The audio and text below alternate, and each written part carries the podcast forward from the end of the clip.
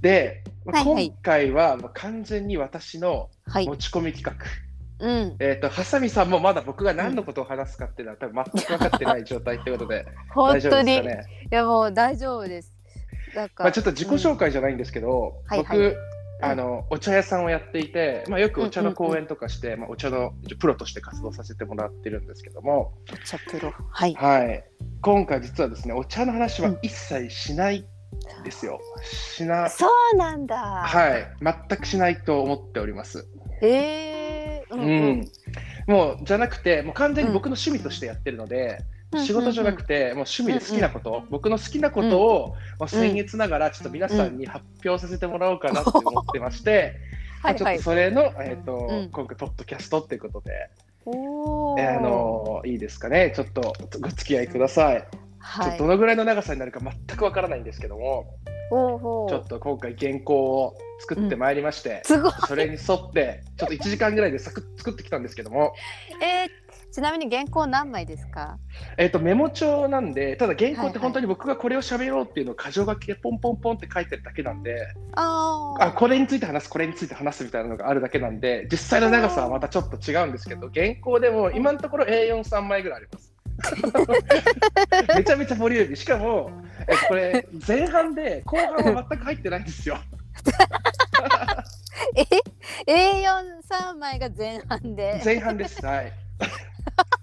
すごい後半は未知数と後半また未知数で、これが第2回になるか、全3回になるかちょっとわからないんですけども、ちょっと今回話してみて、これ何分ぐらいで話せるかどうかもちょっとわからない。なんか、1 1時間ぐらいで話せるのかなっていう感じはするんですけど、ちょっと長くなっちゃったら本当に申し訳ないっていう感じです。いやいやとんでもないです。楽しいすごい。じゃあはい。ちょっと本題いいですかね？はいはい行きたいと思います。ハサミさんの紹介とかって大丈夫ですか、僕あんまりちゃんとハサミさんと喋ったことなくて、あ確まあかに、うん、ちょっとなんか自己紹介ってちなみにできます？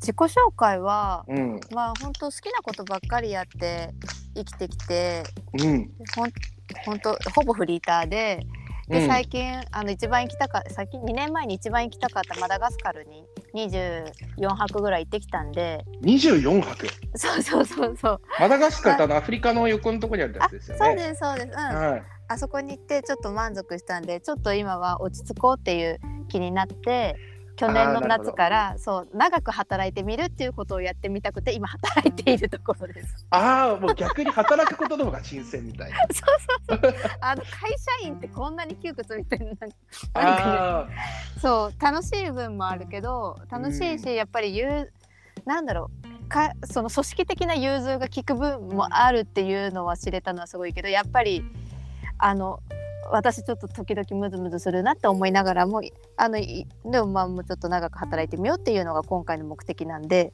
ーあの やってみてるところです。そんなえ、どのぐらいい働くつもりですか、ちなみに。いやもう全然なんかあの契約社員でも結構産休とかが福利厚生すごいしっかりしてたんで。ああ、そうですよね、今はね。そうなん、うん、だから、なんかそういうちょっとなんだろうあの産休を取ってみたいっていうのもあったんで。すごいですね、なんか。そう。一応僕の経験僕も結構ずっと自分の好きなことをや、仕事にしてきて、まあ、今でも好きなことやってるっていう感じなんですけど、うんそのイギリスから帰ってきて1年間だけ僕会社で働いてるんですけど、おおなんか初めて僕うん。もオフィスで働くっていうのやってみたんですよ。うんうんみんながめちゃめちゃ新鮮なんですけど1年しか持たなかったんですよ。いやその議題はちょっと見えてきてるんだけど。1年が限界でした。はい、私の場合。はい、あじゃ,、また。じゃあ私どこまでいけるか。はい、ちょっと更新してほしいですね。頑張ります。はい、ちょっと僕の記録を更新してほしいです。うんわかりました。なんとかなんとか頑張ってみますありがとうございます。はい、じゃあちょっと本題行こうと思います。ちょっとドキドキしますよね、何の話をするうん、そうのか。本当にノーヒントノーヒント。ハサミさんってうんうん宇宙に行きたいって思ったことあります？あーなんかうん本気で思ってるかどうかは分かんないけど、うん。あのよくあのなんだろう1億円当たったら何したいみたいな質問の時にはうん。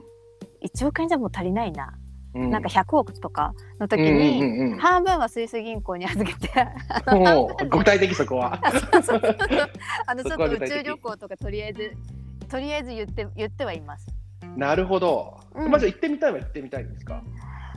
そうですね。好奇心は旺盛な方なので、行ってみたいけど、兵所あんまり好きじゃないから、いや、めちゃめちゃ広いですよ、宇宙は。あ、宇宙はね、宇宙は広いんだけどさ。宇宙船はね。そうそうそう。あ、そその発想新しい。うんそうだね。うんうん、そう、そんな感じです。宇宙に関しては。で僕も行きたいって思ってるんですよ、やっぱり宇宙。うん一度は行ってみたい。まあ、すごくロマンがある場所だし、もうこのロマンを追っかけたいと思ってるんですけども、うんうんうん、まあ、実は今回僕が話そうと思うのは、このうん、宇宙に行きたいっていうロマンを追い続けて、ロケットを開発した人の話をしたいと思ってる。あ、そういう歴史？はい。歴史って言っても、その、うんまあよくある古典ラジオとか、まあ、セカサツとかもそうなんですけども、歴歴史って言っても、その世界史とか、そういった歴史じゃなくて、うんうんうんもうここ200年の歴史ですね。ロケット開発費っていう、宇宙に行くっていうロマンを周りからやっぱり、ね、うんうんうん100年前に宇宙に行きたいなんて言われたら、もう変人扱いですよ。うんうんうんあいつ何を思われてんだみたいな。その変人と思われながらも宇宙に行きたいっていうロマンを追い続けてロケットを開発した人の話をしたいなと思ってます。宇宙旅行、うん宇宙とかロケットがすごく好きなんですよね。こうん。ロケットってう、うんうん歴史って全く分かんないですよね。うん、アポロアポロ。ぐらいですね。アポロぐらいですかねうんうん。うん、そう。だからちょっとロケットを、ううんがどういうふうな経緯でできたか、これはね、綺麗事じゃないんですよ、やっぱり。もほう周りに変人と思われながらもやり続けうんうんた情熱のある人とか、宇宙に行くためだったらもう何だってもするっていうた輝かしい世界だけじゃなくて、うん裏にも、あの泥水を飲みながらすすって泥水をすすりながらこう、開発してきた人の物語っていうものがあるのでこれをね、うんうんうん。伝えたいっていう一心で今回は僕がやらせていただきたいなと思っております。すごいもうイージーさんが急に、はい、あの本当に底知れぬ人だなってなんか。で はいどうぞロケットの歴史の話をする前にですねまずうんうん。イントロダクションとしてはいはい。日本、まあ、ロケットの話を今すべき理由っていうのを僕ちょっと話したいな伝えたいなっていうのがあって。はあ、タイムリーな話なんですね。そうまず現代の話から進みます。話が始まります。はい。で今うん。ロケット産業ってものすごくいろんな人が興味を持ってるのって知ってます、なんか。うんうんうんうん。例えばすごくうん。日本で有名なのは孫正義さんとかが宇宙に投資したりとか、うんあと、まうん。前澤さん今度月に行きますよね、うんうんうんうん。前澤さんが来年月に行って前澤さんも宇宙にすごく興味があって、うんうん。まあ、剛力さんを連れていくかどうかみたいな話してるじゃないですかあれ別れたんでしょ？あ別れたんでしたっけ？なんか剛力あやめさんい月に行くかどうかみたいなので揉めてるって、も うありましね。日本の歴そう日本の歴史で言うとかぐや姫以来なんで月に行くかどうかで揉めるっていうのは。かぐや姫以来でこの月に行くかっていうこの揉めるっていうのをちょっと見てて僕すごく面白いなと思ってるんですよ。なるほどなるほど、ね、あとは、まあ、堀江もん堀江さんとかも今、うんうんうん。あの民間の宇宙ロケット会社をやってたりとか、うんうんうん。あと日本以外でも例えば、うん。あの有名だとあとマイクロソフトのビル・ゲイツさんとかも宇宙に投資したりとか、あとアマゾンの CEO のジェフ・ベゾスさんとか、うんうんあと一番有名なんだとあのスペース X っていう会社をやっている、あのイーロン・マスクはい、彼は今今宇宙めちゃめちゃ最先端でやってるんですけども、まあうんいろん。なところがこう宇宙っていうのにこう興味を持ってるわけですよね。うんうんで、まあ、いくつかみんな理由はあるんだけど、それはロマンがあるからっていう人もいるんだけど、ビジネス的にね、これから宇宙産業が来るっていうふうにこう言われてるわけじゃないですか。うんうん。例えば人工衛星を打ち上げて、通信技術とかをどんどんどんどん良くしていって、まあ、世界中うんうん 4G 回線とか 5G 回線でこう通信できるようになったら、ビジネスもすごく広がっていくよねみたいなので、宇宙に興味を持っている人もいれば、うん。もうイーロン・マスクとかはもう地球にどんどん住めなくなってくる時代が来るからそのためのこうリスクヘッジとしてこう火星に人を送るんだっていう一心でやってる人とかもいるわけなんですよね。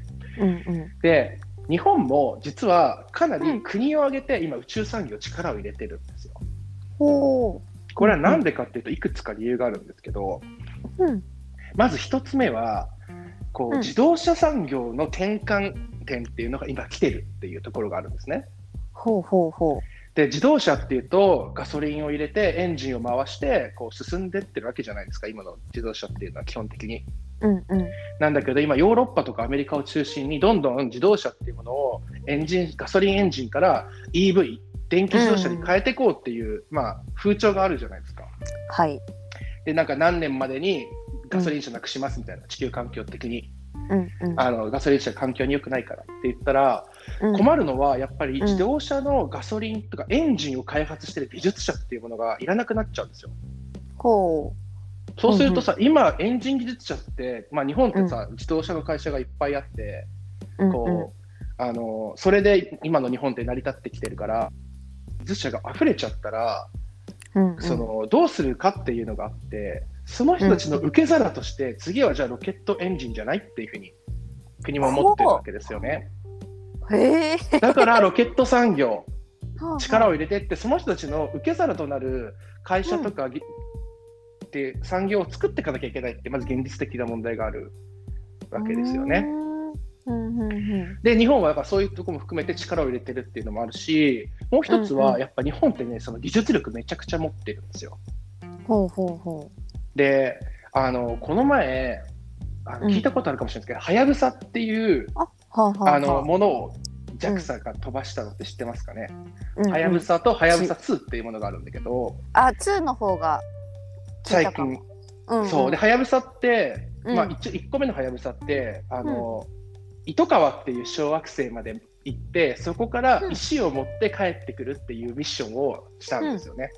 ほうほうほではやぶさ2はリュウグウっていう、う。まあうん、小惑星に行ってそこから、まあ、石を持って帰ってくるみたいな。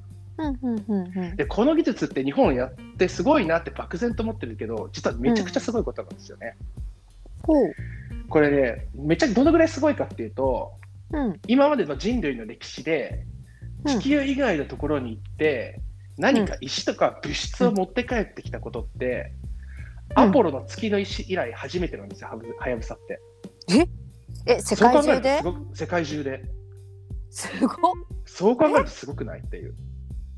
月の石以来、そのえ？地球外惑星とか衛星に行って物質を持って帰ってくることが。だからそれそれぐらいすごいことなのね。ほで日本はもうこういう技術を持っている。う。うんうん。そして、まあ、ロケット産業やっていくと受け皿が広がる。でうんもう一個大きい理由として、実は日本っていう場所がロケット開発にすごくちょうどいい場所なのね。へえ。な、うん。これなんでかっていうと、うんうん。ロケット開発ってどこの国でも簡単にできるわけじゃなくて、ほう。地政学的に、日本の位置的にすごくロケットが打ちやすい場所にあるっていうのがポイントとしてあるのね。意外。うん。それなんでかっていうと、例えば日本って宇宙どこから打ち上げてるか、ハサミさん知ってますか？種子島。お正解です。うん。じゃあなんで種子島から打ってると思います？わざわざあんな変な場所から。確かに。温暖な気候。変な温暖な気候で、わざわざあそこまでロケット持ってくるって結構大変だと思いません？だって。確かに。じゃあなんであんな変なところからわざわざ打ってるのっていうことなんですよ。ほうほう。ほそれはなんでかっていうと、実はロケットって打つ打つのって、今の技術をもってしても結構大変。ギリギリ宇宙に着くエネルギーしか持ってないんですよ。なんかね理科の時間に、なんか第一宇宙速度とか第二宇宙速度とかって一瞬でも聞いた記憶ってないですか？なんか。ないです。あ えっと、まあ、理科の時間に多分やってるんだけど、実際は、うん。第一宇宙、そう、実際やってるんだけど、実際ね。第一宇宙速度っていうのがあって、それは何かっていうと、うん。物を地球の重力を振り払って宇宙空間に飛ばすために必要な速度ほをう。第一宇宙速度って言います。これがですね、大体どのぐらいの速さかっていうと、秒速 7.9km。早っ。速い。秒 大体ね東京、東京から大阪まで1分ぐらいで行かないといけないスピーいや。ド。で、ここまで物質をうん高速で動かさないと宇宙って実は行けないんですね。はあ。で、今の技術をもってしてもめちゃめちゃギリギリの力で行ってる。余裕で行けるなんてことはなくて、どんな、うんもう結構ギリギリようやくこれでいけるみたいな技術しか持ってないの。うんうんうんで、そうするといろんな力を使いたいと思うじゃん。うんうんうんだから、えっと、ロケットって基本的に南東に向かって撃つっていう原則があります。まあ、ロケットってこれ厳密に言うと人工衛星なんだけど、人工衛星を撃ちたいって思ったら、南東に向かって撃つのね。南、東の南東ね。はいはいはいで、なんでわざわざ種子島から撃ってるかっていうと、種子島が一番引力が低いわけ。日本で言うと。なんまあ、引力が低いっていうか、赤道に近い方が遠心力が働いて、ちょっと物質って軽くなるんだよね。その力も全部使いたいわけよ。へえ、うんだから、うんえっと、なるべく赤道の近くで打ちたいっていうのがあります。まず一つとして。うんで、そこから東に向かって打ちたいのね。ほうほうほうなんで東に向かって打ちたいかっていうと、地球が反時計回りに回ってるから。地球って自転してるって、まあ、ぐるぐるぐるぐる回ってるじゃないですか。はいそれってどっち向きに回ってるかっていうと、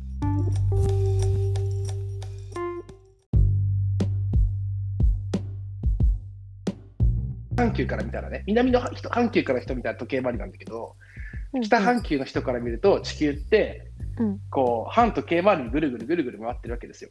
ほうほまあ、その遠心力も使いたいわけ。だからロケットって基本的に全部東に打ちたいの。みんな。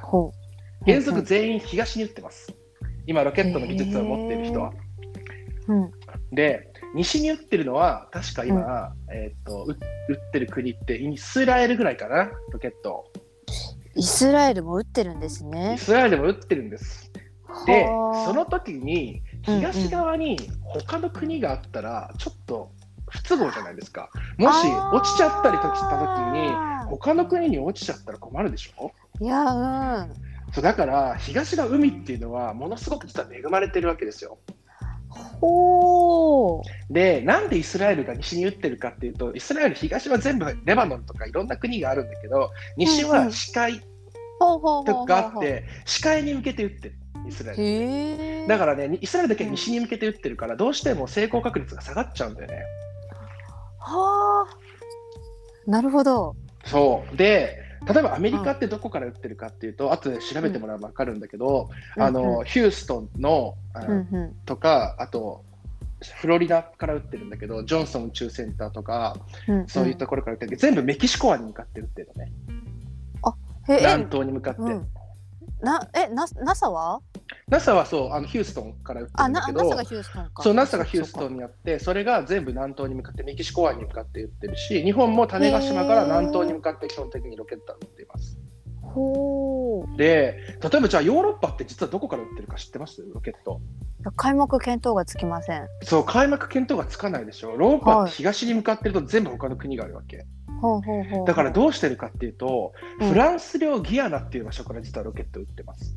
なんですって南米、南米にある はあはフランス領ギアナっていう場所にわざわざロケットを持って行って大西洋に向かって撃ってるそこからわざわざ。フランス領？フランス領ギアナっていう、まあ、今のフランスの領地になってるんだけど植民もともと植民地であったところの南米にあるフランス領ギアナっていうところに宇宙基地を作ってそこからわざわざロケットを撃ってる。なるほど。えヨーロッパで。うんうんそうヨーロッパなんだけども、ん。南米にちょっと領,、うん領地があって植民地時代の領地が今でもあってそこにわざわざロケットを持って行ってそこから撃ってるんですよ。わざわざ。すごっ。うん。でロケットって基本的にもう精密機械だから、もうこなかなか動かしたくないわけ本当はね。途中で壊れちゃったりとかしたらそう。だから南東が実は海っていう日本の地理立地条件ってロケットを撃つにはめちゃくちゃいい立地条件なんですよ。南東ってなんでなんで南にも打つかっていうとうん。あの人工衛星だから地球の写真を撮りたいわけじゃないですか。写真を撮りたいとか地球と通信をしたいから地球が横向きにぐるぐるぐるぐる回ってるのに対して、あうんうん。の人工衛星も横向きにぐるぐるぐるぐる回ってたら同じ移動のところしか撮れないけどうんうん。地球が横向きに回ってて衛星が縦向きに回ってたら理論上どこの写真も撮れるでしょ。ほうほうほうほうほうだから基本的に南東に向かって打ちたいわけ。東に打ちたいし、南にも行きたいから。ロケットっていうのは赤道からちょっと北ぐらいのところから発射して、南東に向かって打つっていうのがセオリーなわけなんですよ。うん初耳そう。そう。だから例えばさ、北朝鮮ってあるじゃないですか。はいでとはいはたまにこうロミサイルとかロケットの実験をして勝手にロケット撃って問題になっていますね。うんうんうんうんでいっつもいっつも日本に向かって撃ってきてるじゃないですか。であれさ、日本に恨みがあるわけじゃないの、別に。あそうなんだ。じゃなくて、東に撃つしかないから、日本に撃つしかないっていう。そうだから別に日本に対して何か威嚇してるとかってみんな思ってる人がいるんだけど、これロケットのことちょっと勉強すると、北朝鮮ってあそこに向かって撃つしかないんだよね。もし撃ちたかったら。うーん。で、あのまたちょっとこれ音声ファイル、音声だから、ちょっとうんうん気になる人は調べてほしいんだけど、うん。北朝鮮のロケットの軌道、飛翔体の軌道で調べてもらうとね、地図が後で出てくるからちょっと見てほしいんだけど、どういう軌道を描いて飛んでるかっていうと、うんちょうどね、うん。津軽津軽海峡、はい。北海道と青森の津軽海峡の真ん中をスーって通ってるの。えすごいえうん。えちゃんと気にしてくれてるってこと？そう。あのね 本当に北朝鮮がミサイル撃って、もし日本の陸地にバーンって当たっちゃったらもんなら、もうすごい大問題になるっていうのはもう北朝鮮ももちろん重々承知だからあ万が一でも日本に当たらないように北朝鮮最大の配慮をしてくれてるわけ日本には。もう北朝鮮なりにね最大の配慮してくれてロケットってちゃんと撃ってくれてる。へえで、まあ、だから津軽は津軽海峡のど真ん中を通るようにちゃんとロケットって撃ってくれてるんだよね、北朝鮮って。うんで津軽海峡のど真ん中ってまたちょっと話それちゃうんだけど、うん実は日本の領海じゃないのね。知ってます？それを。え？あそこの間？あそこの間って日本の領海じゃないんですよ。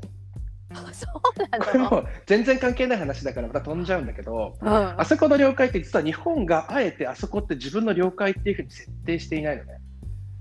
ほちなみにこれは何でだと思いますか？ちょっと僕クイズ大好きなんですぐクイズにしちゃうんだけど、うえー、あそこを領海にしない理由？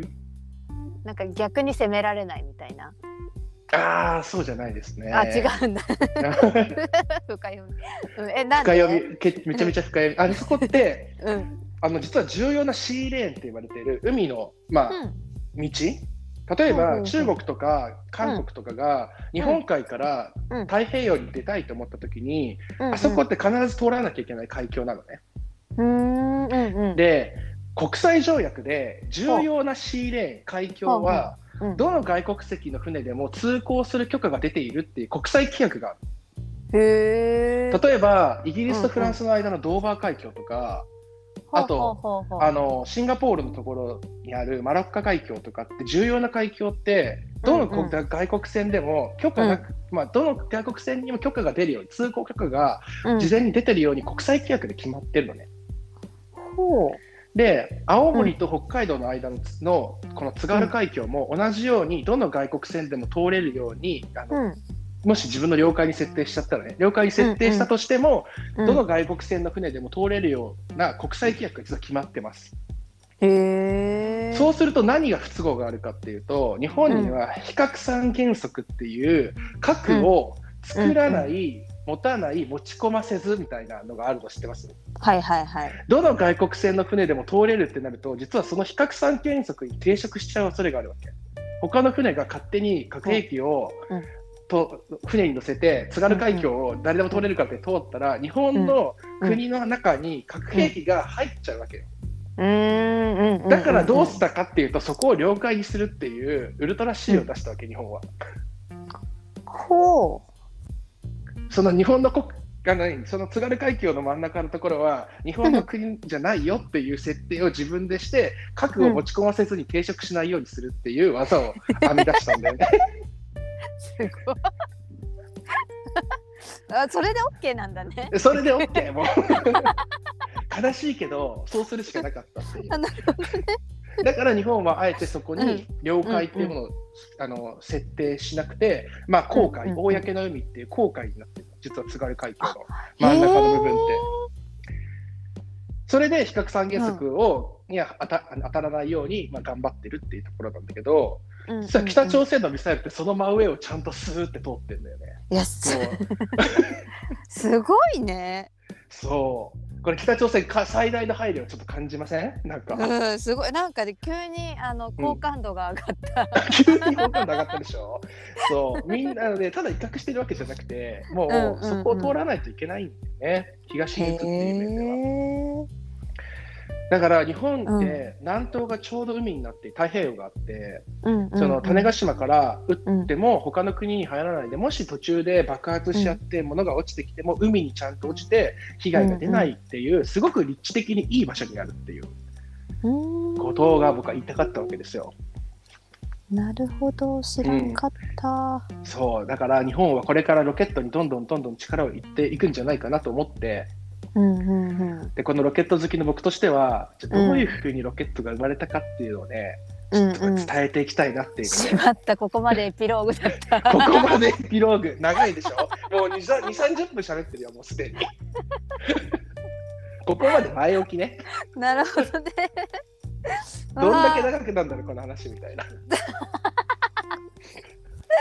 やでもちょうどさそうだね。10あでも30分も経ってないもんねまだ。あたか。最初の動画が19分で今10分で、ちょうど30、20、30分そっかはい。間わちゃわちゃしてたからね、なるほど、ほう。なるほどなるほど。じゃあ今、ロケットをやるべき理由っていうのがまずうんうんうん。エピローグですよ。まあ、いくつかちょっとあのすごい、うん。津軽海峡の航海の話とかもうちょっと話ずれちゃってるけど、うんうんうんうん。うん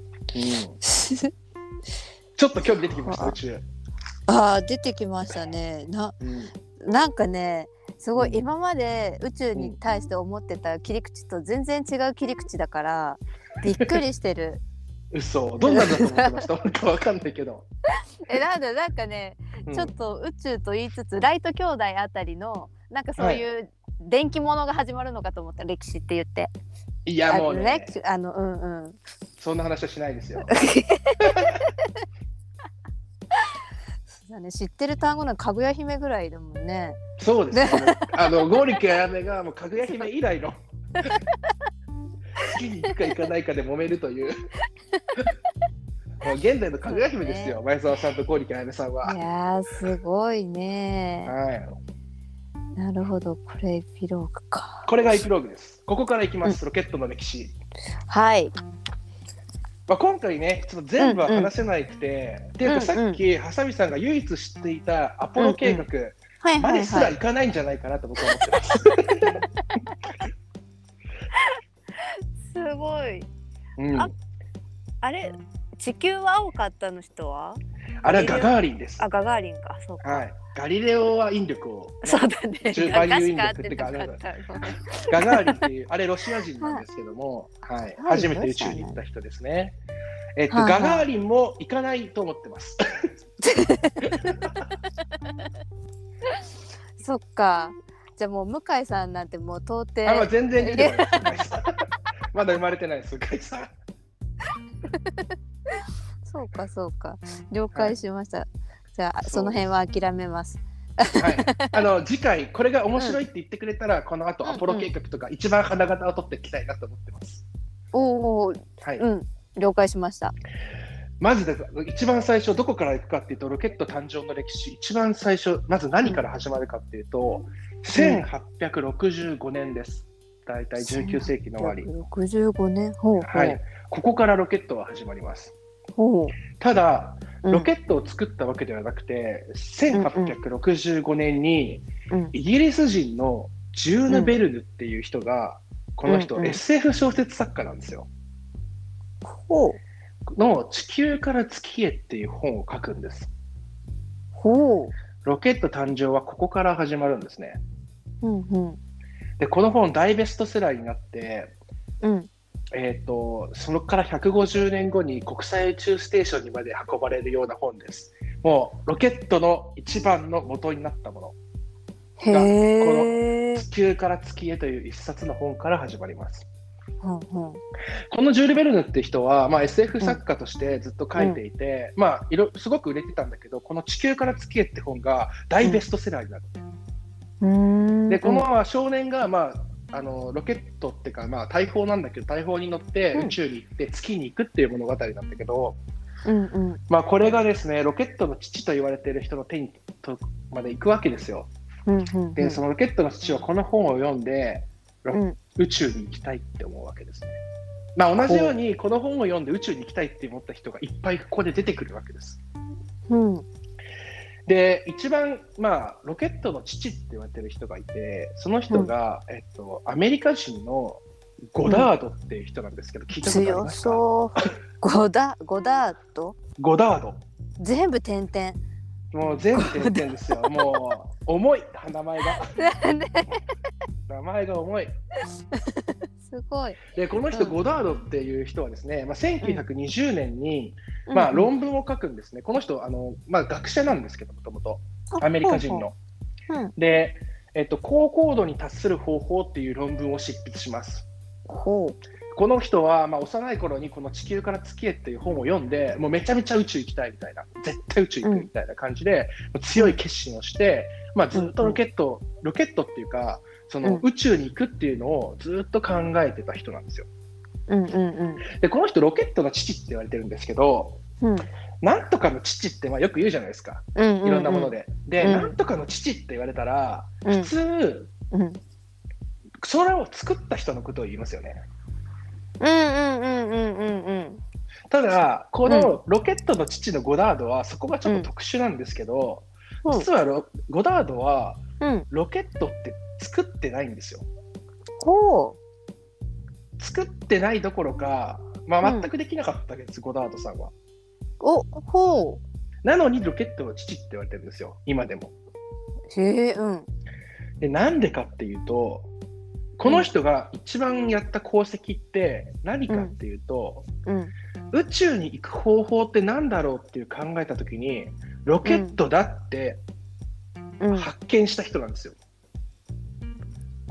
宇宙に行く方法ってロケットじゃないって思ったのが、ロケット史史上一番のブレイクスルーって言われてるんですね。はあまあ、だから当時誰も宇宙に行ったことないときに、どうやったら宇宙に行けるんだろうって考えるわけじゃないですか。うんうんうんまあ、今の人は当たり前のように、それはロケットで行くでしょって思うかもしれないけど、誰も宇宙に行ったことない状態で、どうやったら宇宙に行けるってときに、うん。ロケットだって考えた人がゴダード。へえだからロケットの父って言われてるんだけど、ロケットを作ったことはないっていう。まあ、完成させられなかった人なんですけど、うん。作ろうとはしてた作ろうとはしてたんです。ので、えっと1920年にこの論文を書いて、うんうん。で、まあ、書いてる時にね、こうニューヨーク・タイムズとかから、まあ、取材を受けるわけですね。うんうん。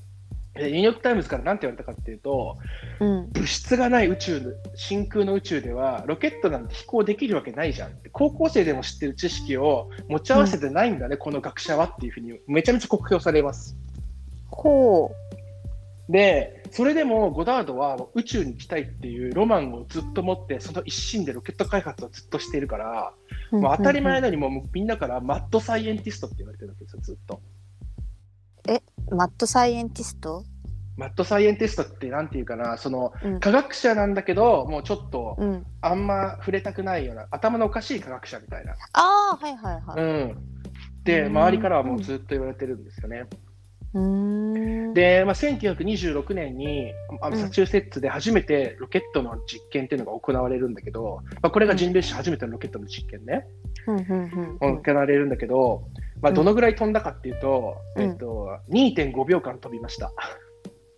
うんうん。2.5秒間飛んで、えっと、高度12メートル。うんうん。で、うん。これが第最初のロケットの実験っていう感じです。ゴダードはここまでしかできなかったんですよね。ほあのーそのうんうん地球から月へっていうものがベストセラーになったって、まあ、さっき言ったんだけど、あれにも実は挿絵があるのね。ううんうんで、挿絵があって、それって主人公がどういうふうに月に行ってるかっていうと、大砲に乗っかってるんですよ。うんうんうんうん大砲に乗って主人公が月に行くっていうストーリーなんだけど、当時の人っていうのは、うんまあ、大砲に乗っていくんじゃないかって思われてたわけ。思ってたわけ、う周りの人はーんでも、ゴダードは、だけは、その大砲じゃなくて、宇宙に行くためには、ロケットじゃないと宇宙には行けないって思ったわけなんだよね。で、実はロケットが一番最初に発明されたのって、もっとずっと昔で、13世紀の中国でああのロケットって実は初めて発明されてるんですよ。うん、意外すぎる。うん、意外すぎるでしょ。うん、うん。でも全然そのロケットって今のロケット花火みたいな感じ。要は。あもう、まあ、おもちゃみたいあ。な。うん。誰かを殺す能力とかもないし武器としてはあるけど。うんただ、音とか光で、まあ、敵を驚かすぐらいでうんうん、ロケット花火に毛が生えたぐらいのものはのロケットっていうのがあったわけ。で、それに比べて当時大砲ってうん。射程がね2キロ以上あってしかも結構正確に目標に命中することができて、まあ、うんうんうん。兵器としてはこっちの方が圧倒的に性能が良くて早く飛ばすっていったら大砲の方がやっぱ早く飛ばせるからやっぱ当然みんな宇宙に行く方法っていうのは大砲だと思ってたわけですよこの時って。はでもロケットの父のゴダードだけはそれじゃうん。宇宙には行けなくて、宇宙はロケットで行けるっていうふうにただ一人ずっと言ってたで、うん。まあ、なんでこの人は、まあ、うん。そんな成功できなかったっていうとやっぱロケットを作るってめちゃめちゃお金がいるわけですよ。でお金がいるんだけどそんな変な人にお金出す人なんていないわけじゃないですか。もう何このわけわかんないってこのおっさんみたいな人に誰もお金出してくれないわけですよ。だからうん。お金がなくて結局ロケットって作れなかったんだよね。うーんうんであのさっき言った通り大中中速度まであの、うん。ものを加速させないといけないんだけどうん。それを600年前の枯れた技術を改良したらいけるってものすごいこと実は。本当にこの人頭いいんだな本当はっていう。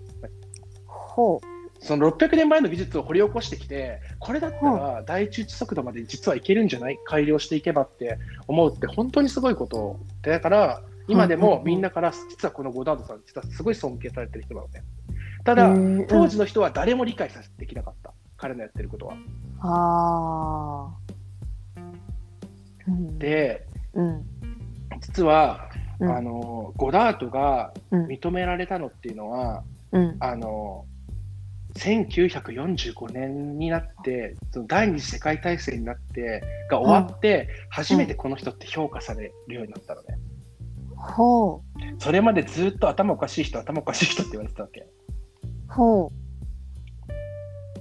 で、ううん。まあ、そうこの人の人生どうです？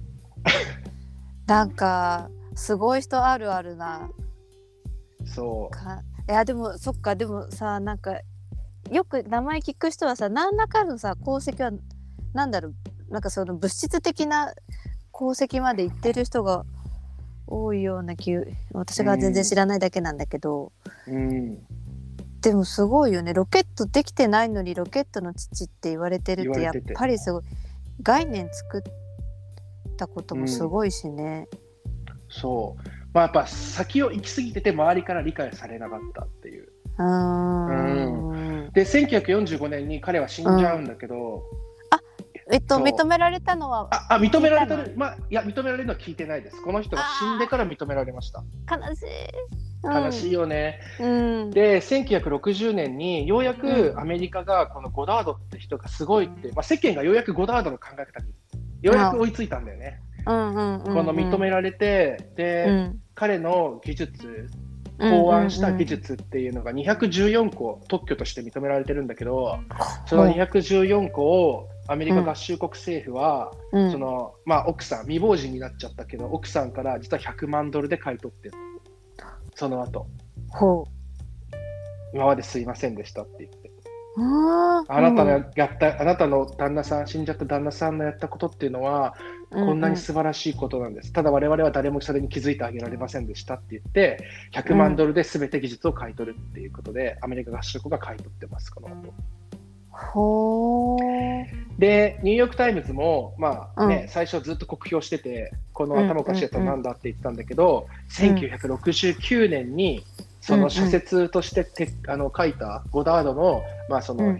酷評記事を撤回するの、したんだよね、1969年に。で、これは何の日かっていうと、アポロ11号が月に向けて飛び立った次の日の新聞で、ゴダードのこの社説を撤回するっていうこと。すごい。鳥肌鳥肌立った。鳥肌立った？うん。すごい。なんかうん、粋なことしてくれるんだね。アメリカは粋なことしてくれるよね。うんうんうん。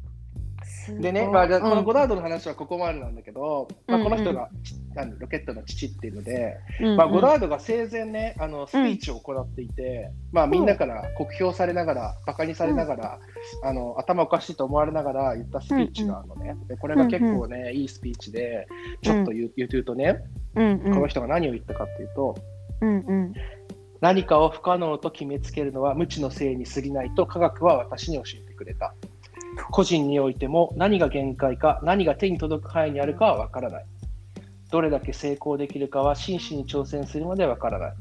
勇気が持てるなら思い出してほしい。すべての科学もかつては幼かったことを。科学は繰り返し証明してきた。昨日の夢は今日の希望となり、明日の現実となることを。っていうふうに言ってるんだけど、なんか感動しちゃうよね。すごい。うん。すごいね。まあ、ロケットって本当にこうやって周りからすごく変人扱いされたりとかいろんなこと言われながらももう宇宙に行きたいっていうロマン一心で自分の道を突き進んでる人ばっかなんだよね。まあこれは最初の一人なんだけど本当に今後こういう人がどんどん出てきてこういう人たちのおかげで実は今のロケット技術っていうのは、えー、と成り立ってるっていうのを僕はすごく伝えたくてまずこの人最初にちょっと紹介させていただきました。ゴダードさゴダードさんです。アメリカ人なんですけども。で、実は次に出てくる人っていうのが、まあ、2人目の人なんだけど、この人うんうんが2人目にしてもう最強の偉人。もうロケットっていうものを完成させちゃった人の話なんだけど、えーっと、名前もしかしたらちらっと聞いたことがあるかもしれないんですけども、うん。あのフォン・ブラウンっていう人がいるんです。初耳でした。初耳、初めましてでした、フォン・ブラウン。初めフォンフォンさんはじめフォンフォンさん、初めまましてか。うんフォンさうんん、結構有名人なんですよね。そうなの？うんごめんなさい、ね。フォンさんめちゃめちゃ有名人、まあでも初めましてだったら僕もこれ紹介した甲斐があるなと思います。あ、本当、うん、今日から今日から仲良くします。あちょっとフォンさんと仲良くしてください。もうめちゃめちゃ偉人なんで、ロケット界で言うともう圧倒的な偉人。へえ。まあ、この人も、うんあの実はその地球から月へっていう本を読み、さらに、うん。まあ、宇宙に行きたいっていう一心でうん。悪魔と契約を結んだ人です。おっと。はい。ほうほえっ、と、フォン・ブラウンのちょっと紹介しますね。う。はい。で、この人どのくらいすごいかっていうと、最後また、どどうですか、全部のロケットをほぼ作った人。今のロケットまで作った人って言っても過言じゃないです。まあ、その初めて宇宙に飛ばすロケットを作った人もこの人だし、アポロ11号のロケットもこの人が作ってるし、NASA を作ってるのもこの人が作ってます、NASA を。あ、こあ、NASA も？NASA を作った人です。NASA 創立者ってこと？NASA 創立者ですよ、この人はもう。えー、すごい。で、アポロ11号のサターン5型ロケットっていうロケットがあるんですけども、それもこの人が作りました。はあ。はい。それはそれは。それはそれはすごい人なんですけども、この人、フォン・ブラウンっていうのは、まあ、NASA を作った人なんで、アメリカ人って思われるかもしれないんですが、実はアメリカ人じゃないんですね。うん。この人、ドイツ人です。そうなの？はいゴダードさんの方がよっぽどドイツいや、ゴダードさんの方がドイツ人っぽいよね。でも、ゴダードさんはアメリカ人で、フォン・ブラウンさんはドイツや人です。。なるほどなるほど。はい、逆はいイメージと逆ね。うんうんわかりました。で、まあ、この人、ドイツに生まれた人なんですけど、まあ貴族ドイツの貴族に生まれた人で、めちゃめちゃ頭がいいわけですよ。うんうんうんで、あのまあ、どのぐらい頭がいいかっていうと、10歳の、まあ、これもフォン・ブラウンの回顧録っていうのがあって、まあ、僕の愛読書でもあるんですけども、うんフォン・ブラウンのあの、うん。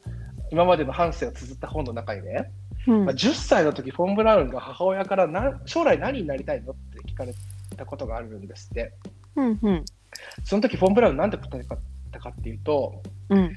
僕はね、進歩の車輪を回すことに役立ちたいんだよねっていうっていう、10歳。まあ、ちょっと10歳で？10歳で、めちゃめちゃ友達になりたくないですよね。いやもうもう本当30半ばでようやく理解できる言葉だよそれも。10歳で言っちゃう、これみたいやな。ばいそう。でうん、ロケットの技術って実はドイツで生まれてるんですよ。そうそうなんだ。なんでかっていうのもちょっとこれからこのフォーン・ブラウンの人生と一緒に話していきますね。うんうんまあ、こういうちょっとませた、ませ書きのフォン・ブラウンさんなんですけども、うんまあ、13歳の時にお母さんから天体望遠鏡をプレゼントされるわけです。うんうん、で、それを見たフォン・ブラウンはめちゃめちゃもう夢中になって宇宙の虜になっちゃうの。もうこうやって宇宙はね、人を虜にさせるね、もの持ってんだよね。うん。そそのテンションで宇宙を語った人私初めて今 あフォン・ブラウンもね、まあ、月のクレーターとかさ、木星の衛星とか土星の輪とか見てたらもうさ、うん。宇宙にめちゃめちゃ心奪われちゃって、うんうん。でも宇宙絶対行くってもう決意して、うん。もう高校の時に物理と数学全くできなかったんだけど、フォン・ブラウンって。うん。もうでも先生に宇宙に興味あって、もし行きたいと思ってんだったら、とにかく物理と数学を勉強しなきゃいけないって言われて、もう猛勉強して、まあ、大学に行くわけです。で、これ、ベルリン工科大学っていう大学に行って、えーとうん。そこにで勉強することになるんだけど、うんうん。まあ、これが大体1920年ぐらいなのね。うんうん。で、ドイツの1920年代のドイツって、どういう年かって、ちなみにご存知ですか？戦後？戦後、ちょうど第一次世界大戦と第二次世界大戦の間、おお、ほう。ヒトラーさんが登場する頃してるいや、頃ヒトラーは実はまだなんですよ。ここではまだ登場してなくて、もうちょっと後なんですけども、まあ、うんうん。その間では登場してるんだけど、1920年代では実はまだ登場してきてなくて、うんうんちょうどね、この時ってベルリンって黄金の20年と言われている年で、実はその、芸術家とか音楽家とか映画産業とかのまあ中心となって、最先端のファッションとかもベルリンから生まれてたの全部。へえ、まあ、有名なんだとはそのバウハウスとかって知ってあます？はいはいはいはい。バウハウスとかもこの頃のドイツにできた、あのあ。ミース・ファンデル・ローエとかさ、出てきたようなバウハウスですよ。この頃ななんかちょっとああのとあの生まれたのはこの頃。その束の間の自由を謳歌してたわけです、この第二次世界大戦と第一次世界大戦の間の。長い戦争が終わって、うん。うんようやくこう自由っていうものを得られて、もうみんな今までこう我慢してた欲望っていうものを全部解放させて、もうベルリンうん。うんうん黄金の20年、ここでもう芸術とかも全部開花していくっていうのが、その当時のベルリンなんだけど、まあ、フォン・ブラウンもベルリン工科大学に行きながら、その自由をこう謳歌してたわけですよね。うんうんで、宇宙への希望をこう、夢をこう膨らませていったわけ。うんで、そこで大学の仲間たちとともに、アマチュアロケットグループっていうのを作るんですよ。アマチュアバンドみたいな。アマチュアバンドみたいな感じで、アマチュアロケットグループの VFR っていうのを結成するんだけど、うんうんうん。まあ、この頃フォン・ブラウンがリーダーになったわけじゃなくて、フォン・ブラウン自体はまだちょっと年が若すぎて、まあ、下っ端と下っ端なんだけど、うん。まあ、ここで一緒に、若い人たちと一緒に、うん。まあ、第一次世界大戦で使ってた、もう使わなくなった弾薬倉庫みたいなところに勝手にこう看板掲げて、ここ VFR って俺たちロケット開発するからって言って掲げちゃってかっ、こいい。そこでロケット開発してたんですよね。へえ。で、この頃、ロケットに興味があったグループが、まあ、うん。フォン・ブラウンみたいなアマチュアロケットグループの他に実はもう一個あって、それがドイツ軍だったんだよね。ほそう。で、ロケットとミサイルって何が違うの、っていう話なんですが、ううんうんうんロケットとミサイルの違いは全くないです。そうなの？あの中に人を乗せたり人工衛星を乗せたらそれはロケットだし、中に火薬を詰めたらそれはミサイルなんですよ。あーままあ、全く同じものなんですよ。はあだからさ、最初にあの、うん一番さ日本がなんでこれからロケット産業やっていかなきゃいけないかって話にちょっとちょっと言わなかったんだけど、うん。あのロケットを他の国から買ってくればいいじゃんとかってこう簡単に思う人もいるんだけどロケット技術って今でも簡単に軍事転用できるから、他の国から買ってくるとか不可能なのね。うーん。もう軍事用転用したらもうすぐミサイルになっちゃうから、その技術とか他の国にあげたくないから、他の国から買ってくるとかもできなくて、基本的には自分の国で全部開発していかなきゃいけないよね、ロケットって。へえそう。で、まあだから実はアマチュアロケット、宇宙に行きたいって言ってたフォン・ブラウンたちもロケットが欲しいし、それにもう一個興味があったのがこのドイツ軍なんだよね。はあ。でドイツ軍はなんでロケットに興味があったかっていうと、第一次世界大戦でロケットって、あのうんドイツって負けてるでしょ？うんうん。っていうのをご存知ですか？ドイツは負けたんですよ。全力の知ったかぶりをしました。うん実は第一次世界大戦、ドイツ負けてるんですよ。そうでした。で、うん飛行機っていうのが初めて登場したのは第一次世界大戦の後半に初めて飛行機ってものが出てきて、まあ、今まで戦争で戦うって言ったらこう、うん人がこう走銃持って走ってってパンパンパンパンみたいな撃って戦ってたわけですよ。うんうんうんうんで。そんな中初めてドイツが飛行機ってものを使って爆撃するっていうのをやってたんだよ。ほうほうほでちょうどその時パリ迎撃作戦って言ってパあのロケットの、てか爆弾を実験するために飛行機で、まだう。うん。飛行機を見たことがない人たちばっかりだから、飛行機を落とすこともできないわけ。はあで、なんかやっぱぱり新しい兵器来たみたいな感じで、ロケ飛行機に爆弾積んで、パリの街に1個だけ爆弾を落として帰ってくるっていうのを毎日続けたのね。ドイツ軍って。うん。うん。で、爆弾っていうのはどのぐらい爆発してどのぐらい被害があるかっていうのを実験してたの、ドイツって。で、パリの街に爆弾を毎日1個同じ時間に落とし続けたの。ちょっとずつ爆弾の種類を変えてあ。で、なるほど。うん。なんか昔の戦争ってすごい残虐なイメージがあるけど、それが初めてなんか兵士だけじゃなくて市民とかを巻き込む無差別、兵兵器みたいな感じだったからうんまあ、それでずっとその中立を守ってたアメリカとかも、うんそれひどくねって言って第一次世界大戦に参戦して、アメリカが入ってきてドイツは負けちゃうんだけど結局。うんうんうんでその結果ドイツがしゅあの負けてね飛行機の開発を禁止されちゃうわけ。もうお前飛行機作るの禁止だって言われるわけ。戦争に負けたから。もうお前そんな危ないもの作っちゃダメだよって。でも負けてるから、はい、そうですね。私も一生作りませんってこう従うしかないわけじゃないですか。戦争に負けちゃったからね。うんうんだからドイツっていうのはロケットを開発することにするんだよね。飛行機じゃなくて。他の国は飛行機を開発してるんだけど、そのうんドイツは飛行機が開発できないからロケットの開発に行くしかないわけ。まあ、ロケットだけじゃないけど、ロケットの開発っていうのにも興味があったわけ。うんうんうん、っていうのがその時のドイツの時代で、うんで あのドイツ軍がロケットうんに興味をあるっていうので、そのベルリン工科大学の VFR のチームにちょっと興味があって、こう VFR にある提案をするの。ロケットを飛ばしてみて、成功したらお金払って技術ちょうだいっていう提案をドイツ軍がそのベルリン工科大学の人たちにするんだよね。うんうんうん。で、ベルリン工科大学はベルリン工科大学で、マジお金ないから、うん。あ、めっちゃお金もらえるの嬉しいと思って、うんうんあの、あ、OK ですって言って、うん。それをやるわけですよ。ほうほで、まあうん。実際実験します。ううん。そしたら、うん。大失敗するの、そのロケットが。全く飛びませんみたいな。のが、うん。あさっての方向に行っちゃって、10メートルぐらい先のキャベツ畑にボーンって突っ込んで終わりみたいな。うん。感じで大失敗して、うんうん。あのまあ、軍も幻滅しちゃうんだよね。うん。でも、ドイツ軍は実はここでロケットは失敗しちゃったんだけど、ある掘り出し物を見つける。うん。それが何かっていうと、このフォン・ブラウンっていう人だったの。うん。でドイツ軍から見ると、その失敗しちゃった時にみんな慌てて、いや、今回はこれがこうでこうでダメだったんですよってすごい言い訳してるんだけど、フォン・ブラウンはまあ二十歳とかってそのぐらいの年齢で、めちゃめちゃ知識があって、リーダーシップもあって、なんかカリスマ性もあって、落ち堂々としてて、うん。その軍はロケットは必要ないけど、フォン・ブラウンは欲しいっていう。もう惚れ込んじゃったの、ドイツ軍がフォン・ブラウン。で、まあ、それを彼の彼と彼の夢と一緒にフォン・ブラウンっていうのはドイツ軍がこう買い取るっていうことを行うわけなんですよね。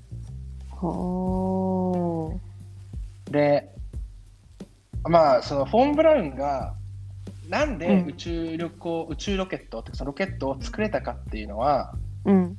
まあ、ここにもその彼の回顧録の中にこの時の心境って書いてあるんだけど、うんまあどんなのかっていうとね、うんおもちゃみたいな液体燃料ロケットを宇宙船に変えられる本格的な機械にするための莫大な金額について、うん私は何の幻影も抱いてなかった。陸軍の試験は宇宙旅行に向けた大きな進歩のための唯一の希望だったっていうの。まあ、当然、フォン・ブラウンはうん。何人を殺す兵器を作りたいなんてみじんも思ってなくて、うんうんうんただ宇宙に飛ばすロケット、宇宙に物を人を送りたい宇宙旅行がしたいっていうロマン一心でロケットを作ってたわけよ。うんうんうん。でもロケットを作るのってお金がいるよねっていう現実的な問題があって。うんうんうん。でそのためのお金を稼ぐお金がを取るためにはこの兵器を作らなきゃいけないっていうすごいドライな一面もフォン・ブラウンは持ってたわけよ。はうん、それでフォン・ブラウンはドイツの陸軍に入ることになるんだけど、あうんうん。あの今このおもちゃみたいな液体燃料ロケットっていうふうに言ったんだけど、うんうん。液体燃料ロケットってどんなんだと思います？ちなみに。ペットボトルで作るやつ。あーまあペットボトルで作ると確かに液体が入ってるみたいでも うん。実はペットボトルロケットもロケットもうん。根本的な構造は一緒なのね。そで、まあ、それまでのロケットってどんなロケットかだったかっていうと固体燃料ロケットっていうもので、ううん。まあ、1箇所だけ穴が開いてる容器の中に、うん。まあ、火薬を燃やすと、うん。中でさ高圧で高温なガスが発生してそれが穴から勢いよく吹き出す。ああはいはいはいはい。でその反作用でロケットが前に進むっていう。おのが、まあ、ー固体燃料ロケット。まあ、ペットボトルロケットも中に水を入れて空気をガンガンガンガン入れていって中を圧力を上げて、一気にバーンって解放するとその反作用でうん。こうロケットが前に飛んでいくっていう原理は一緒なんだけどこれがねうん。固体燃料ロケットっていうやつだったの。でも実は固体燃料ロケットって絶対に宇宙には行けないのね。こう速度が足りなくて。はあうんうん固体燃料、え火薬、何黒色火薬みたいなので燃やしたところで、まあ、うんうん宇宙に飛ばすほどのエネルギーって絶対できないんですよ。うんうんうんなんだけど、まあうんあのそれに対して液体燃料ロケットってどんなものかっていうと、まあ、タンクがね、中に2つは入ってて片方にうんあの液体燃料なんうん。かガソリンみたいな、うんうん。まあ、最近は液体水液体水素かなんかを使うんだけど。うん。でもう1個の方に酸化剤って言われている、まあ、液体酸素を使うんだけど今は。うん。っていうえ2つの液体がタンクに入っててそれがポンプで、あのうん。燃焼室っていう部屋に送って混ぜると爆発するわけ、で爆発して、ね、あの燃焼して勢いよく吹き出てそれで宇宙に飛ばすっていうのが液体燃料ロケットってやつなんだけど、うんうんまあ、これをフォン・ブラウンは作りたいんだけど作るのにはお金がいるでお金を稼ぐにはどうしたらいいかっていうと軍に協力するしかないっていうことだったんだよね。うーんそう。で、えーっと、フォン・ブラウンはね、陸軍に入って、結局、まあ、引き抜かれて陸軍に入るわけです、ここから。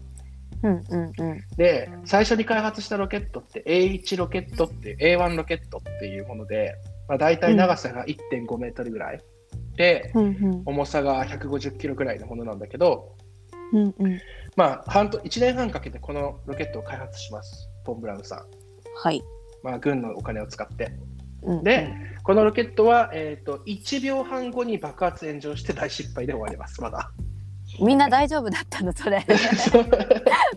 えー発射して1秒半後に爆発炎上で終わっちゃうっていう、最初のロケットはこの辺から始まるわけですよ。なるほど、う、うん。ん、すごい。そう。で、えっ、と、まあ、この頃ドイツ軍どうなったかっていうと、フォン・ブラウンが陸軍に入って、1年後に、うん。あのヒトラーが首相に就任します。アドルフ・ヒトラーが。ーがで、そこから、うん。まあ、ヒトラーは独裁政権になっていくわけじゃないですか。うんうんうん。で1935年にドイツはベルサイユ条約っていうもの第一次世界大戦の終戦の時に使ったベルサイユ条約っていうものを放棄して再軍備政策をして、まあ、1939年にもう一回第二次世界大戦が始まっちゃうんですけど、うんうん。まあ、そういったドイツの軍の中でこのフォン・ブラウンさんは、まあ、うんそんなの俺関係ねえからって言ってただただ宇宙に飛ばすためのロケットをずっと作り続けてたのね。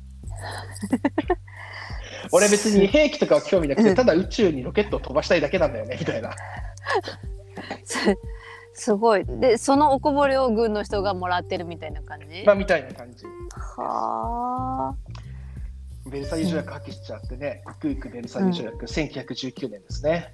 あ覚えやすいね 思いますはい。へー。うんうん。で、えっと、まあ、結局その後ですね、うん。えっ、と、フォン・ブラウンはまあずっと開発してて、11年開発します、ここから。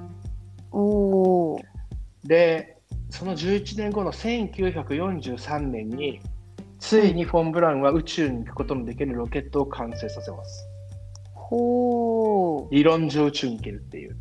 う。うんうんでもどんどんどんどん巨大化してってさ、まあ14メートルぐらい、あの、さっき言った1.5メートルぐらいのうんもののロケットじゃ全然宇宙に行かないから、最終的に宇宙に行けるっていうロケットってどのぐらいかっていうと、そう全長14メートル、すごい大きくなりましたね。大きさは12.5トン。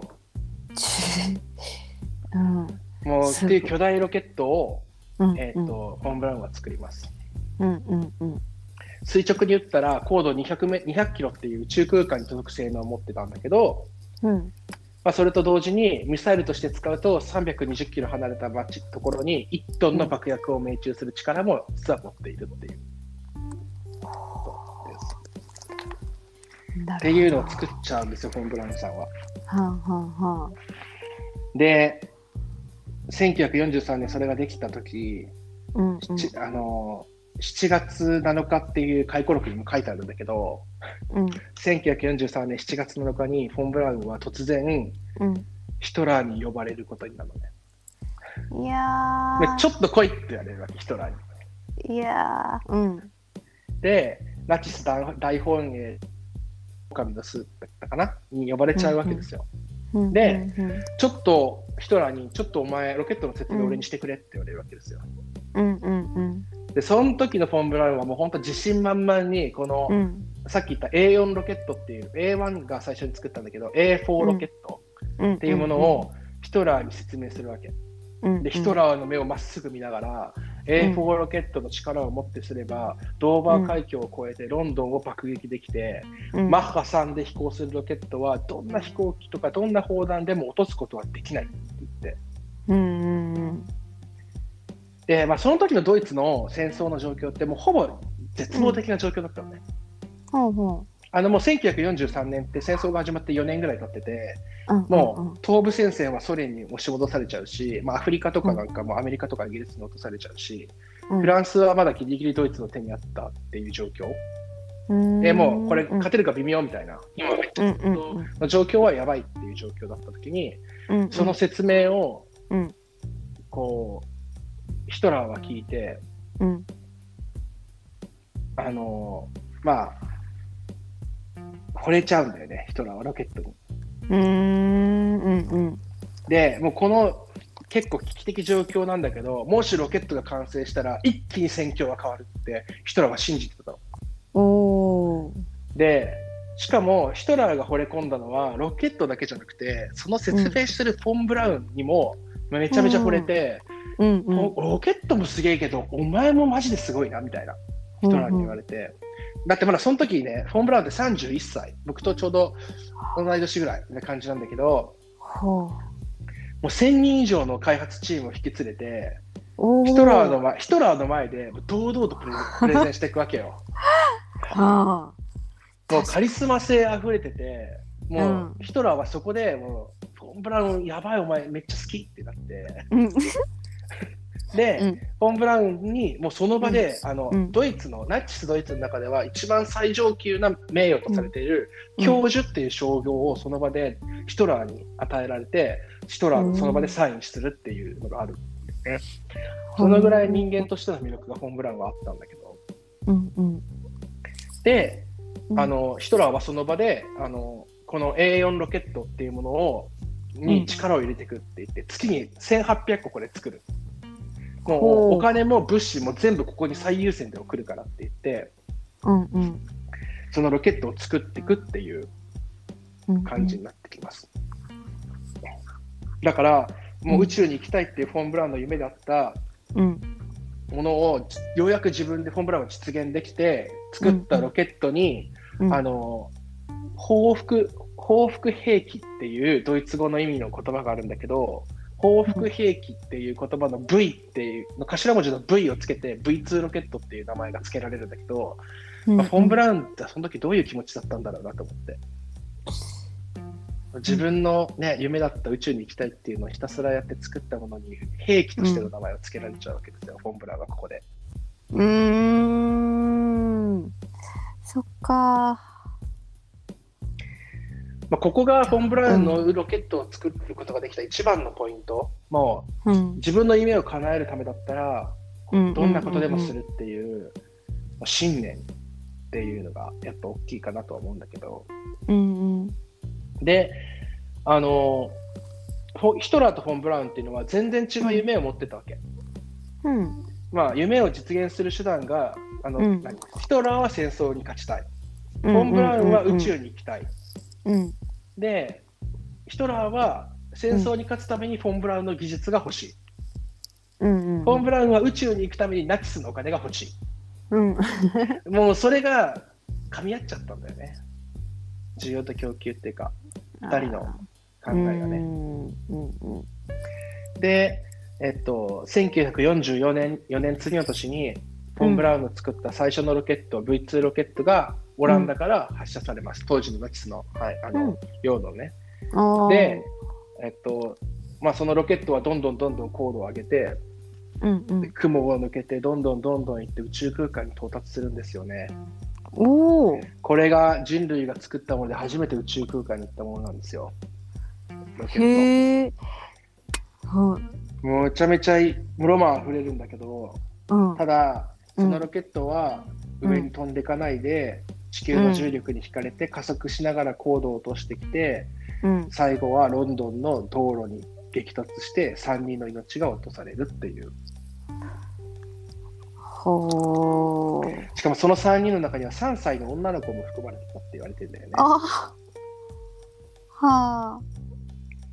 まあこの時のフォン・ブラウンの気持ちを考えるとね、確かに。切ないね回顧録にもね、この報告、まあ部下から報告があるわけ、フォン・ブラウンに。ロケット、うん。あの、できましたあのつ、うん。こうなりましたって聞いた時にフォン・ブラウンが言ったのがね、うん。がヒトラー、ヒトラーはもうその時自決し、これ、まあもう結構ギリギリっていう、自決する前でまだいたんだけど、うんうん。ヒトラーじゃなくて、まあ、その部下、自分たちの部下に、ロケットは私の想像した通り完璧に作動しました。うんうんただ一つ、間違った惑星に着陸着陸してしまったことを除いてはっていうふうに言うんだよ。ああうんまあ、せあの戦争中にね、あのうん V2 ロケットっていうのは3000機ぐらい作られました。で、大体9000人ぐらいの命を奪ったって言われていて、うんうんまあ、フォン・ブラウンの意思とは裏腹にやっぱ殺人兵器として使われちゃったんだよね。うんうんで、まあ、ただし、しかもドイツの戦況をガラッと変えることはできなくて、結局やっぱドイツはうん。ここから敗戦の向かっていくんだけど、うんうん。後から考えると、ヒトラーがもしこの頃、ロケットに興味がなくて、核兵器に興味を持ってたら、戦争の結果は実は変わってると思うって言われてるね、今。なるほど、まあ、想像するとやばいけど。怖すぎる。うん、この時、やっぱうん。フォン・ブラウンのプレゼンがあまりにもすごくて、ヒトラーはロケットにものすごく可能性があるって信じきっちゃったからよかったけど、もしフォン・ブラウンがいなくて、うん。そういう説明をする人がいなかったら、核兵器に興味を持ってただろうって言われてるの、ヒトラーって。うーん。あそしたら世の中ってどうなってたんだろうなっていうのもあるよね。あるね。うん、まあ歴史にたらればはないので、あまあね、うん、うん。あれなんですけども、まあ、フォン・ブラウンがいてくれたから、このぐらいに済んだっていう側面もあるかもしれないっていう。うんうんうんうん。そうだね。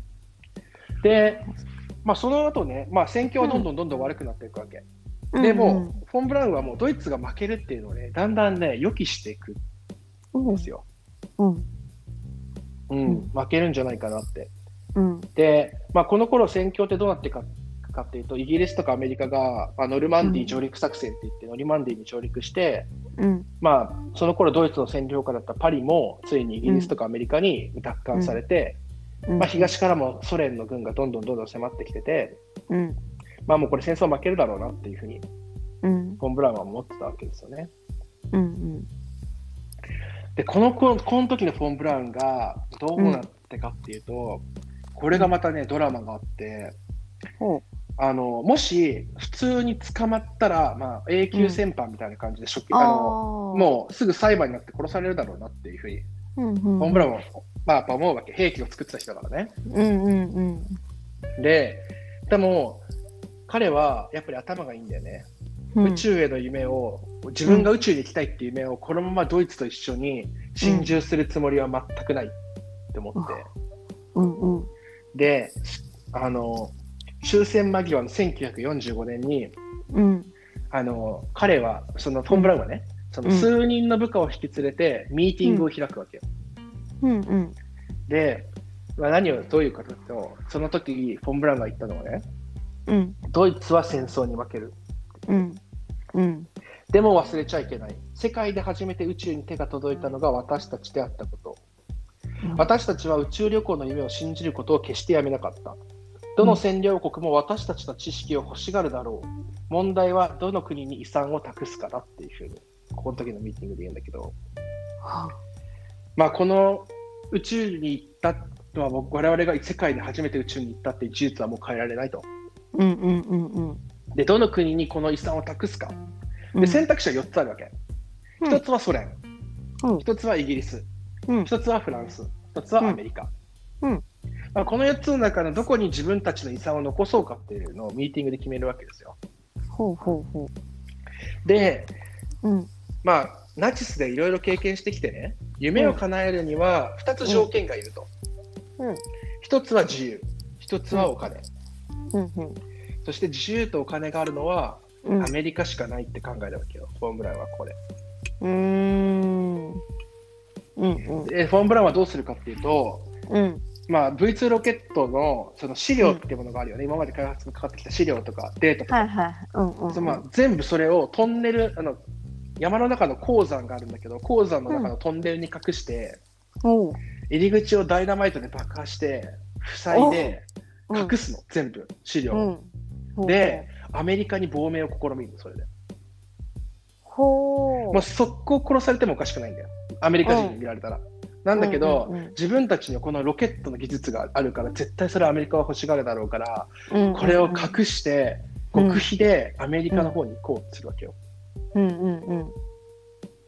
で、まあ、うん。その亡命を試みた日に、あのうん。ヒトラーがちょうど防空壕で自決をします、ここで。でもう戦争はドイツの敗北で決まりでほぼ流れてってる状態で、フォン・ブラウンたちは、そのヒトラーが自殺したっていう報告を聞いて、うん。えー、とアメリカ軍がいるっていう情報を受けた場所にうん。あの接触を試みるの。ほうほで、そしたらアメリカに、うん。まあいいからお前ら来いって言われるわけ。ううん。で、まあ入ったら速攻殺されるかもしれないわけよ。うん。で、フォン・ブラウンンは恐る恐るこう行くわけよ。うん。うん。で、戦犯になって、これから何？交流されて戦犯に裁判にかけられて殺されるかもしれないなって思いながら、アメリカのところに、アメリカ軍がいるね、基地にこう入っていくの。うんうんうん。で、入っていくと、アメリカ軍は彼らをどうしたかっていうと、うん。あの手錠をかけるんじゃなくて、うんそこにスクランブルエッグと白いパンとコーヒーがあって、彼らをもてなすんだよね。おおうんで、フォン・ブラウンはこうやって V2 ロケットの技術を身代金に自分の命の保証とアメリカへの切符を手にしてうんアメリカに渡るっていう決意をする。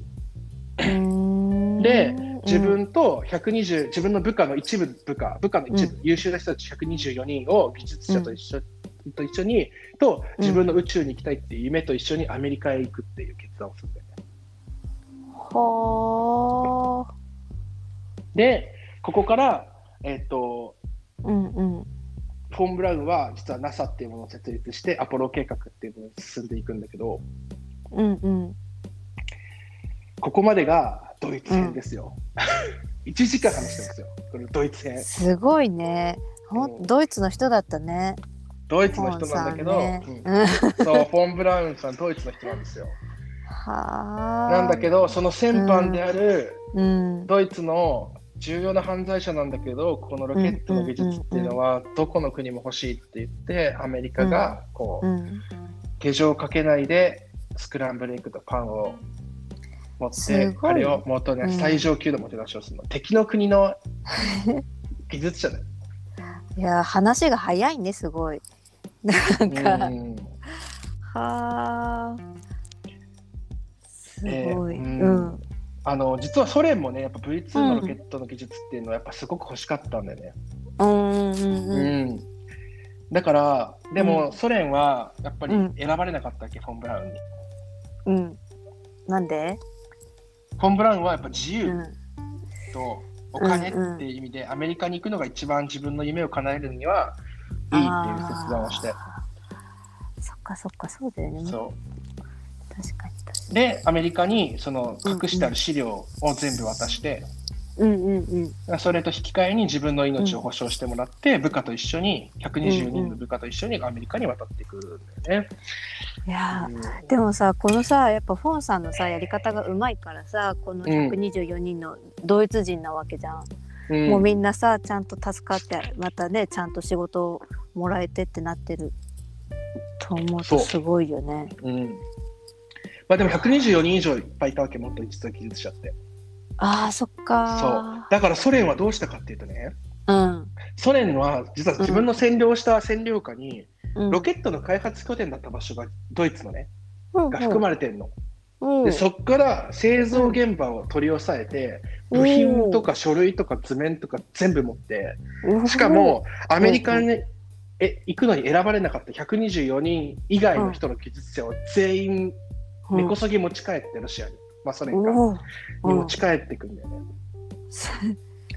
へえでだからアメリカは実はこの後またちょっと後半がもしあれば、ここから先話をするんだけど、さっき言ったんだけど、どその宇宙に一番最初に行った人ってガガーリンでしょ。うんうんガガーリンってロシア人なわけよ。まあ、ソ連の人か。アメリカ人じゃないわけ。だから、世界で一番最初に宇宙に行ったのはロシアの人だし、あの世界で一番最初に打ち上げられた人工衛星はスプートニクっていう人工衛星なんだけど、それもロシアの、まあ、ソ連の人工衛星なんだよね。はあ。で、アメリカはもうね、あのうん。全部自分、フォン・ブラウンもその資料とかも全部自分たちが重なってったから、まさかソ連がそんな技術持ってると思わないわけよ。うんうんうんうんうんうんそしたらなんか宇宙になんかロケット飛んでるし、ソ連から。うんうんうんうん人工衛星打ち上げられちゃうし、やべえやべえみたいな。え、なんでそんな技術あんの？っていうところが後編のスタートですよ。なるほどただ前半は全然アポロ計画までいかないし、まあ、ここまでが一応前半で僕が用意してきた話なんだけど、うんうんうん全然アポロ計画いかないし、でも、みんなが知らないドラムがここにはあるなと思って。